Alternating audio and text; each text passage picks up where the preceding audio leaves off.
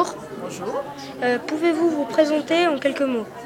Je m'appelle Anne-Catherine Lyon, je suis chef du département de la formation de la jeunesse et de la culture depuis 2002 et je suis née le 12 avril 63. Euh, Quel âge aviez-vous en 1986 et que faisiez-vous à, à l'époque?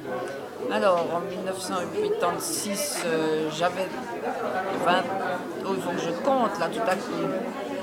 J'avais 23 ans et je me trouvais euh, à New York. Dans- je sortais du cinéma et j'étais dans un bar en train de boire une bière avec euh, des amis lorsque nous avons vu à la télévision qui passait euh, comme ça en boucle derrière le bar. Nous avons vu qu'il y avait eu cet incident et, nous avons été euh, totalement effrayés. D'accord. Quelle était la chose la plus importante pour vous? À ce moment-là, c'était euh, bah, d'essayer de- d'en savoir plus, de savoir quelle était, de comprendre par le- les infos quelle était l'ampleur du, du problème et, et de, de- disons vraiment d'essayer d'en savoir un petit peu plus. D'accord. Euh, comment avez-vous appris ce qui se passait à, à Tchernobyl?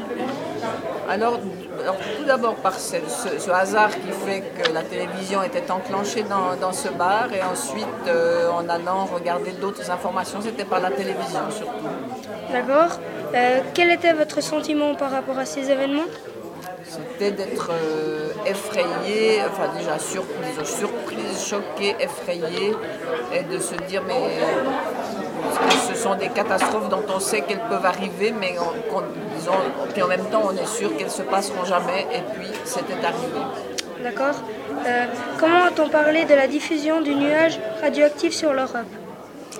Alors, comme j'étais aux États-Unis en vacances à, à ce moment-là, euh, quand je suis revenue à la fin de mes vacances euh, en, Suisse, euh, il y avait beaucoup effectivement de discussions sur le, sur le nuage et j'ai trouvé à l'époque que les explications n'étaient pas tellement convaincantes. Euh, j'ai trouvé personnellement qu'on n'y comprenait pas grand-chose et tout à coup ça apparaissait comme si c'était pas tout à fait vrai qu'il y ait euh, des retombées radioactives par exemple en Suisse.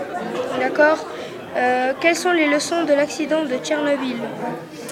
Alors, disons, de mon point de vue, euh, elles sont assez claires. J'ai toujours été convaincue que l'énergie euh, atomique radioactive était euh, une énergie tellement dangereuse par les accidents qui peuvent survenir et surtout la gestion des déchets qu'elle ne, devrait pas exister en quelque sorte. Et cela a renforcé ma conviction qu'il fallait chercher d'autres modes de production d'énergie et surtout veiller à ce que toutes les centrales qui existent, dont certaines sont aussi vieilles que celles de Tchernobyl, soient euh, peu à peu désactivées, mais avec cet immense problème du traitement des déchets.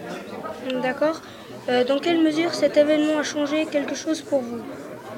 Je crois que c'était la première fois où j'ai eu la, la conscience d'un événement de nature euh, planétaire, si on peut le dire ainsi.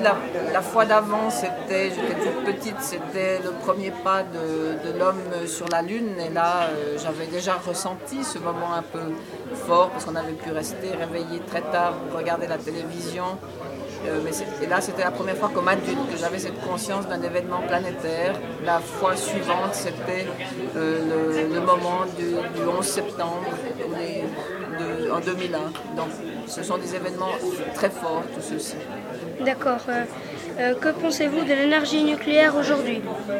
Alors, je continue à penser de manière très claire, de mon point de vue, que c'est une énergie qui ne devrait pas être utilisée. Merci beaucoup pour cette interview